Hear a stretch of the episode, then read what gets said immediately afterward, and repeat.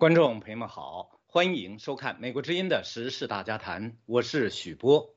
毛左大 V 司马南最近精心制作了七个视频，向中国国营这个电脑龙头企业联想集团发出灵魂六问：从国有资产流失、资本贪婪到民族产业和爱国主义，在媒体和网络平台呢掀起一场有关资本原罪的大辩论。这场辩论中呢，虽然不乏理智温和的声音，但民间却是一片这个仇富仇私的言论，让民营资本又一次在寒风中瑟瑟发抖。胡锡进再次出面引导舆论，但是他没有像上一次抨击李光满文革檄文那样旗帜鲜明，而是呢在指出司啊这个司马南的拷问有专业瑕疵的同时，敦促联想集团在共同富裕大环境中持开放态度思考原罪问题。就连亲中媒体多维都感叹中国今时却已不同往日。那么司马南？清算改革开放初期国有资产流失，矛头指向何方？胡锡进替民营企业认下原罪，私起何罪之有？毛左人士一再攻击邓小平路线，他们倚仗的仅仅是民粹势力吗？好，我们今天讨论的话题是灵魂六问，拷问资本原罪，毛左司马南仗着谁的势？我们邀请到的两位嘉宾，一位是北京之春荣誉主编胡平，胡先生您好，许波先生好，李恒清先生好，听众观众朋友好，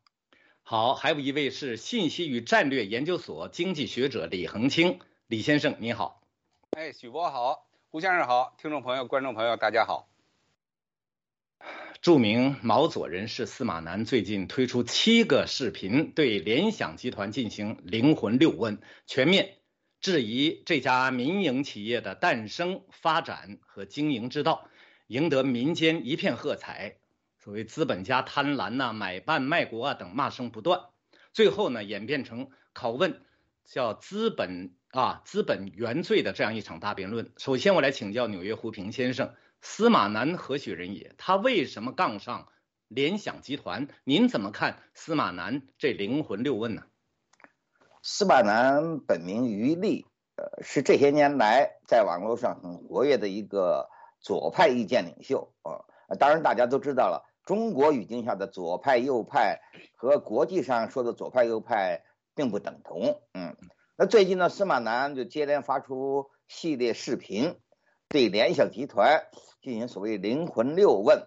那么就再度引发了关于资本原罪或者叫。民企原罪的这个辩论，呃，那我说的是再度引发，因为早在十几年前就发生过这种辩论了，就关于所谓这个原罪的问题，资本原罪、民企原罪，据说呢，最早是那个学者出身的企业家冯仑他提出来的，他就是指呃民营企业家在获取第一桶金的时候，呃，常常采取了一些不合法的手段。也就是说，第一桶金常常是来路不正，有这么个问题。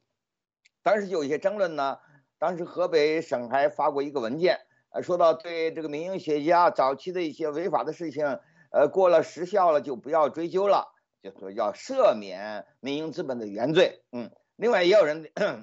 提出呢，要要清算民营资本的这个原罪。当时担任统战部副部长的胡耀邦的儿子胡德平。他也讲过话，他就反对清算民营资本的这个原罪啊等等啊。那么呢，这里所说的这个呃资本原罪，就是指资本在 民营资本的起家之初啊呃采取了种种这个不合法的、不正当的手段啊，一些腐败的方式等等，就指的这么这么个问题。那么现在等于是旧话重提，嗯，但是和当年不一样的是呢，就是今天中国的网络上的言论空间。要比十几年前更为狭窄，所以到今天我们看到呢，很多重要的声音我们现在根本看不见。现在到头来跟这个司马南呃扮演的司马南对立面的，那是胡锡进啊，还有在海外的这个境外的所谓这个呃大外有被人认为大外宣的多维，他们倒成了呃这个司马南的对立面了。而更有分量的一些声音呢？反面的意见我们就看不到了，这是第一啊。第二呢，这个问题之所以现在引起重视，那就是很多人在猜，呃，这个司马南推这么东西出来，他有什么背景没有？为什么这个时候要提出来？那也有一种说法呢，就是他确实有背景，是得到了上层最高层某些人的这个默许，甚至是鼓励，也就是说有来头的。那么因此，他就不仅仅是一种发表一种意见，一种旧话重提，而他可能意味着要采取一些进一步的什么行动，怎么样？那胡锡进，你看他的回应的，他也主要表示他担心的是这一点，就怕你搞成运动了，搞成那个样子了，那对改革开放就有损害了。所以这是现在关心的，呃，这个舆论比较关心的一个一个一个焦点所在。好的，那么我们看到司马南他的灵魂六问当中的第一问。就是国有资产流失的问题，这也是司马南攻击这家这个民企的核心问题。观察人士揭露司马南杀人诛心的这个险恶目的，企图在公有和私有的所有制问题上纠缠不休，让联想集团背上原罪。我来请教马里兰州的李恒清先生，司马南清算改革开放初期的国有资产流失问题，有人说他其实醉翁。之意不在酒，矛头呢是直指邓小平改革开放路线的，您怎么看这个问题？嗯，确实是这样，因为呢，这个联想集团啊，它发祥于这个中关村，当时呢，它出自这个中科院的这个计算所，我记得那时候我还正好在大学上在读书，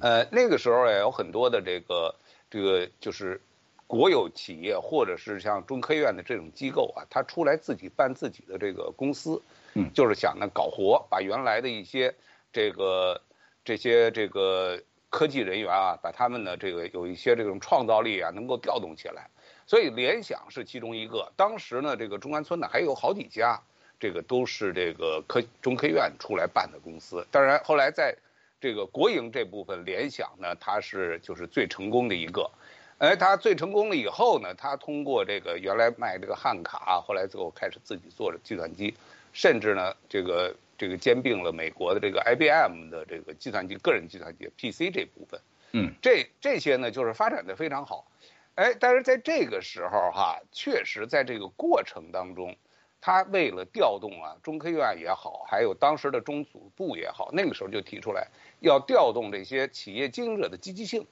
那那时候呢，就是要给这些企业的经营者呢一定的股份或者是一定的奖励，这个呢就是最早的时候原罪啊。后来最后说第一桶金怎么来的，像柳传志他们是怎么来的，所以呢那个时候民营企业确实有这么一个过程。但是作为司司马南这个人哈，他呢是一向他是找风向，看风使舵。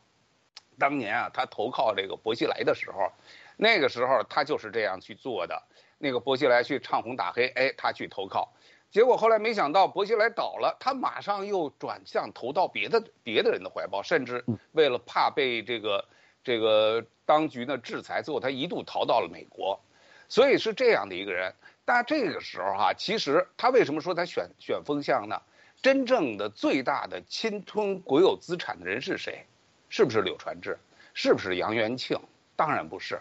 为什么？因为他们实际上呢是带领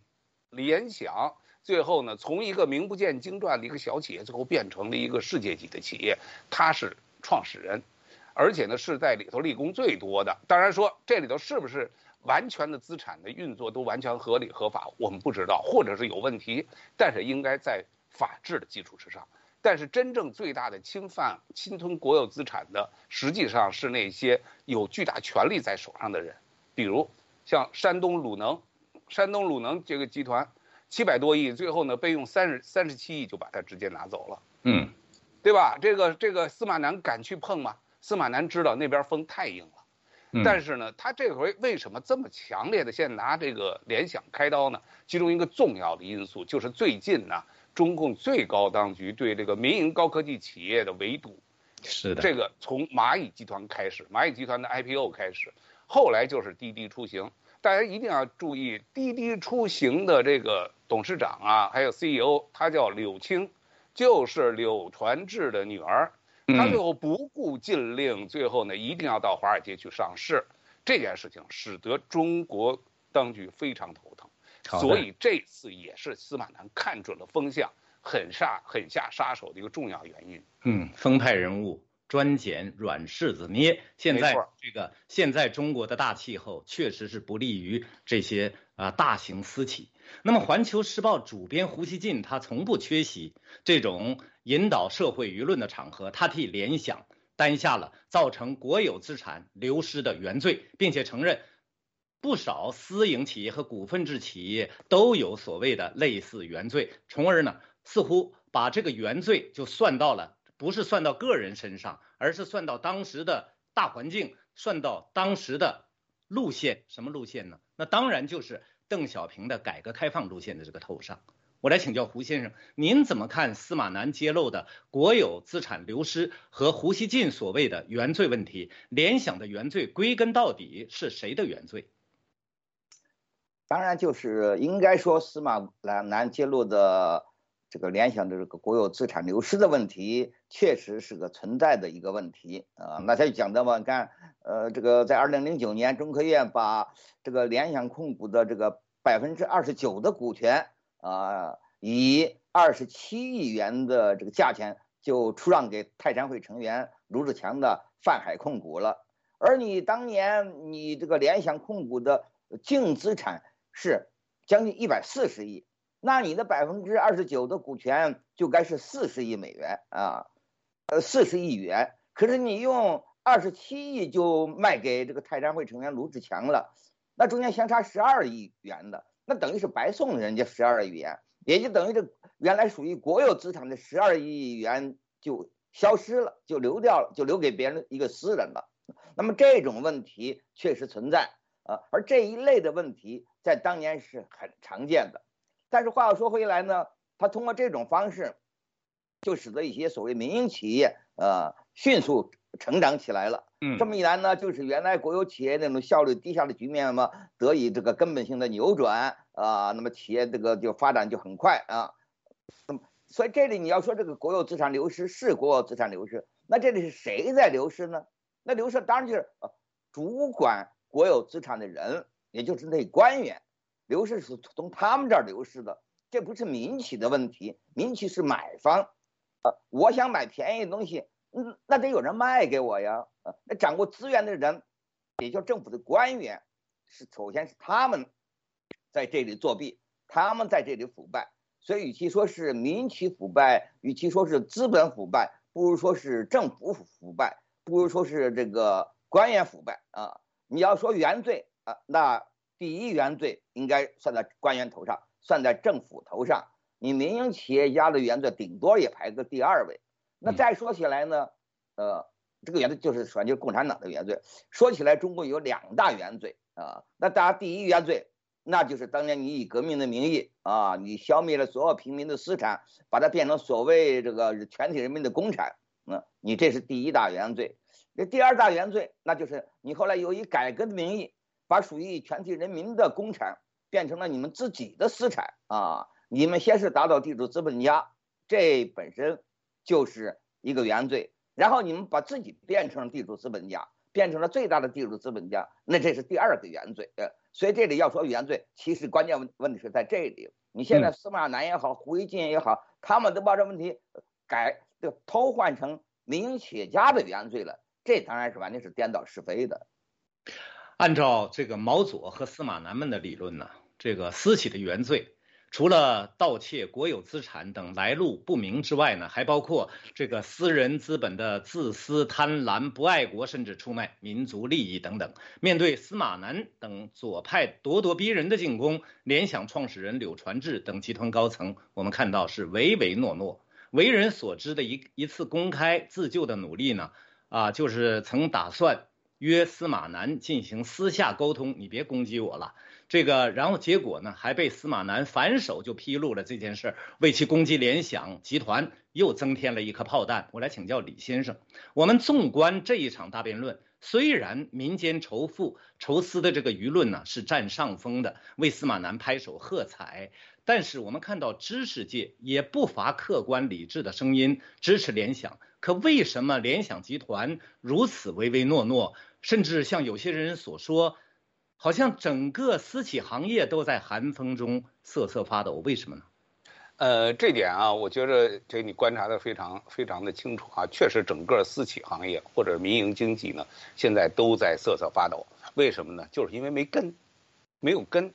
那这根在哪儿？在中国啊，这个根不是法治。如果要是在你在西方国家，在民主国家，只要有法治，那你想呢？我的这个资产。是如何界定、如何分配、如何转移，这些都是在法治的这个前提下呢。然后呢，用法了这种、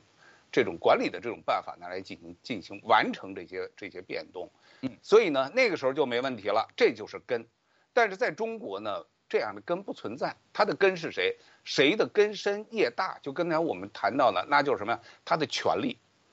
中国一定是要有权利的，你在背后有一个非常强大的靠山，你就有了根。但是作为柳传志也好，杨元庆也好，还有其他的这些民营企业家们也好，他们呢基本上都是至少那根不在这儿，不在他自己这儿。他你想贵为像马云这样的民营企业家，最后不是还是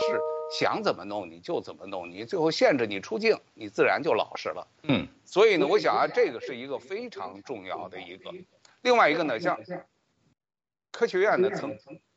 曾经出现过哈，这个这个讨论呢，就是刚才说这个办公司的人员应该怎么去鼓励。我们刚才谈了这一点，我当时这个啊，我还真有点发言权，因为当年正好我岳父呢是在这个国有资产管理局，就参与了这个讨论。他回来跟我讲过，其实呢，当时就竞争竞这个不同的意见很多，但是呢，大家多数都是赞同是什么？像。这个倪光南啊、柳传志啊这样的企业家、创业者，就是应该去鼓励。就像刚才胡先生谈的，正是因为鼓励了他们，所以他们最后呢，调动起来非常强大的这种创造性和这种竞争的意识，才使得一个原来在民营呃在国营企业的这个这个里头一潭死水，最后变成活了，才有了今天的联想。嗯，所以这一点哈是非常重要。所以我想。真正中国的这些民营企业家能够站稳自己的这个身子，不瑟瑟发抖，唯一的一个根就是要有法治。好的，那么根没有了，为什么根没有了呢？路线变了。的确，现在中国大环境呢是改变了，一个最为明显的风向标就是什么呢？胡锡进态度就变了。记得两个月前，当毛左人士李光满抛出那篇中国将什么叫是叫叫中国将血色回归的那个文革檄文的时候，胡锡进旗帜鲜明的出来予以反驳。可是这这一次，我们看到胡锡进的态度有了明显的不同。他在指出司马南的拷问有专业瑕疵的同时，敦促联想集团在共同富裕的大环境中持开放态度来思考大家提出的原罪问题吧。我来请教胡先生，人说胡锡进的政治嗅觉是最灵敏的，那么为什么他这一次不像上一次那样挺身反左，而是采取了一场一种啊啊外界说骑墙或者和稀泥的态度呢？这我想，第一是胡锡进凭他的政治嗅觉啊嗅出了一些味道，第二呢，当然也。因为这个司马南的视频和早先李光满的文章不一样，不像李光满的文章那么杀气腾腾，摆出一副大变革就要来临，呃，那个架势啊。他司马南的视频主要是举出些事例啊，把这个问题给摊出来，呃，所以他并没有没有摆出那么杀气腾腾的架势。所以胡锡进就说啊，他说他说我就我就认为，如果倒过来追究。联想是不是导致了国有资产流失？这事儿必须得很很谨慎，因为很多民营企业都有这种原罪。那么现在民营企业在中国的国民经济中占了大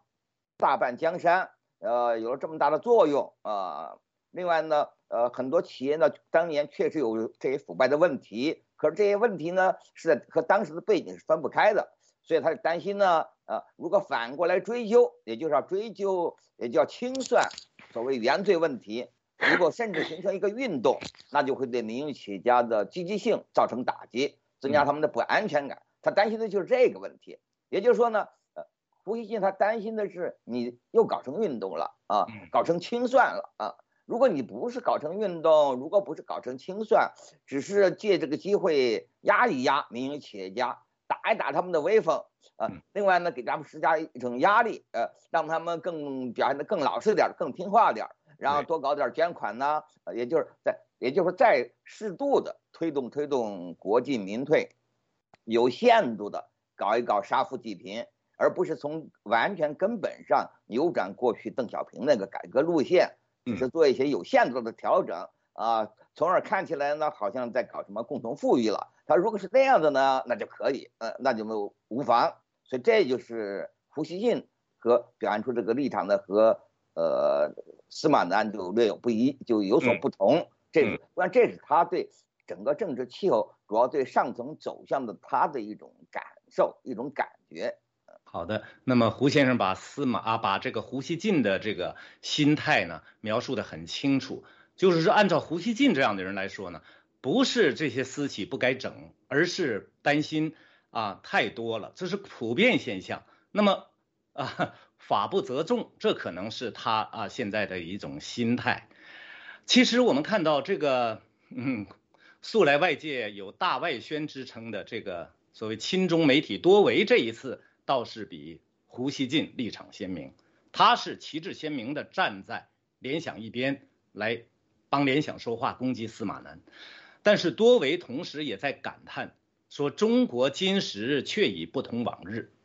我们看到六中全会之后，习近平的共同富裕呢，已经正式上路了，成为中国当前最大的政治。我来请教李先生，中共一再强调，共同富裕不是劫富济贫，不会消灭私有制，也不会改变多种所有制共存的经济基础。但是为什么外界？包括民间舆论和媒体，甚至连亲中媒体都似乎在这个问题上顾虑重重。您怎么看这个问题？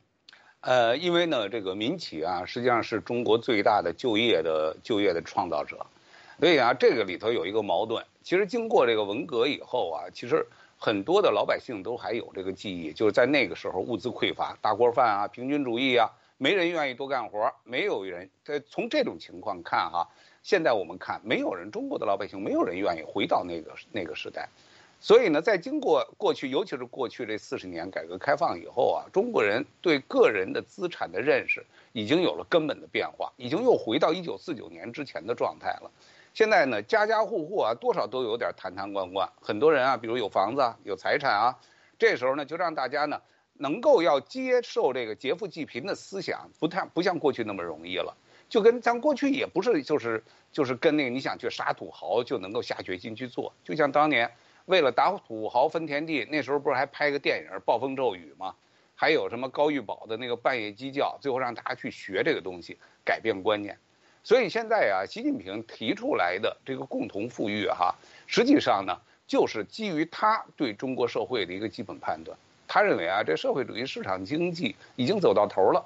市场经济和一党专政哈，那个是针锋相对的。他一他就认识到，一旦这个资本发展到一定规模之后啊，一定会要求政治上的平等，不受歧视，嗯，自然会对这个官员的这个命令感到反感，甚至甚就产生抵制，甚至要求对这个公民权利进行监督，对这个公公权力进行监督，实现多党啊、竞争的民主啊，这个，所以共产党是绝对不能同意的。但是现在呢，中国的经济又发展到了走到一个瓶颈。如如果现在要深化改革，只能在政治上要做做做改革，但是这一点呢是绝对不行。但是现在呢，财政压力又巨大呀，然后大撒币呀，搞运动啊，这些都是都是咱们这个现在的最高领导人呢擅长的东西。他对一个就是正常的运转一个国家呢又不擅长，所以那怎么办呢？他现在就提出来要共同富裕，共同富裕就是。逼迫你民营企业就要就要往前走，但是又投鼠忌器，怕整个一打给打死了，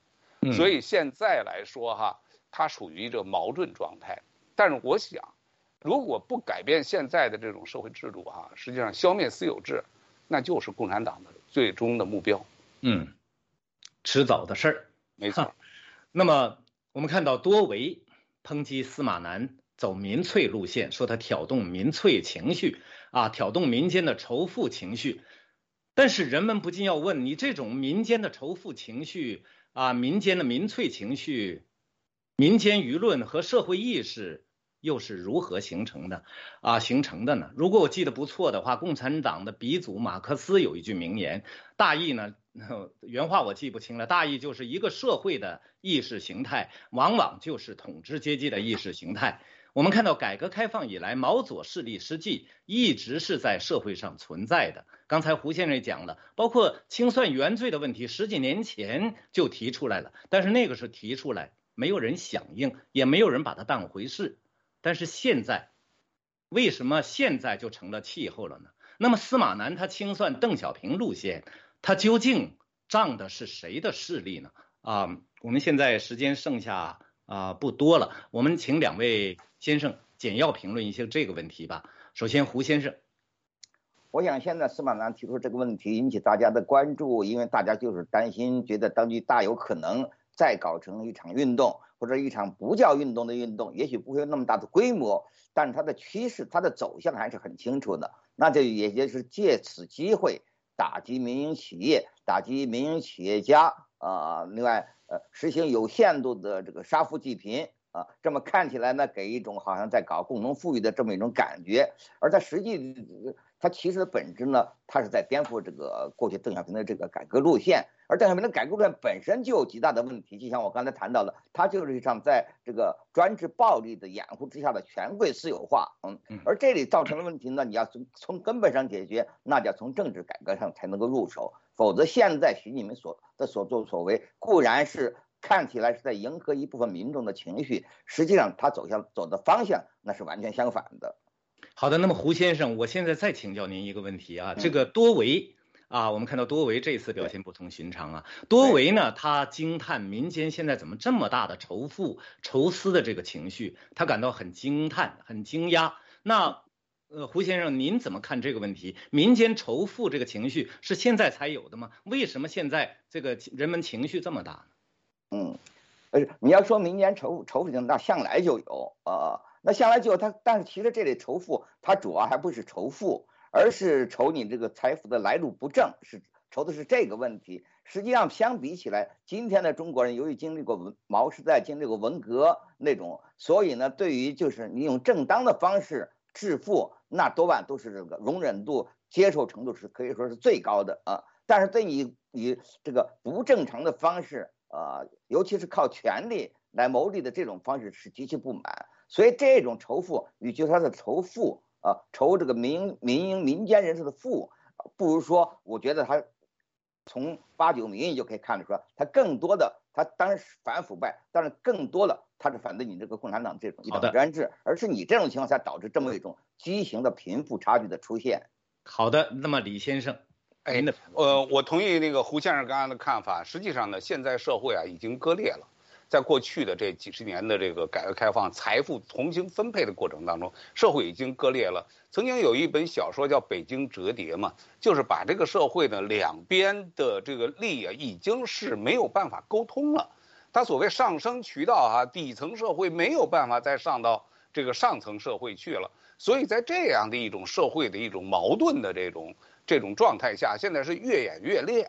所以现在啊，应该说现在最高当局现在希望能够通过这个通过这种调动所谓的民粹主义，然后呢重新再回归，然后呢把他自己，然后他这个党的他的这个强大的这个所谓的领导力呢重新再调动起来，但实际上他走了一条错误的道路，这个错误道路是反人性的，重要是反人性的，所以我们我是一点从来就没有看好过。但是呢，从作为这个民间的这种仇富这种东西，确实是一直存在的。那怎么办？要回归到法治的状态，要回归到法治的状态去。那民间现在您说仇富，刚才胡先生也说仇富，但是现在民间不但不仅仅是仇富，而且只要谁提起民营企业，立刻民营企业的要打倒民营企业，比如说就立刻能得到一大堆人的欢迎，不但仇富，而且仇私。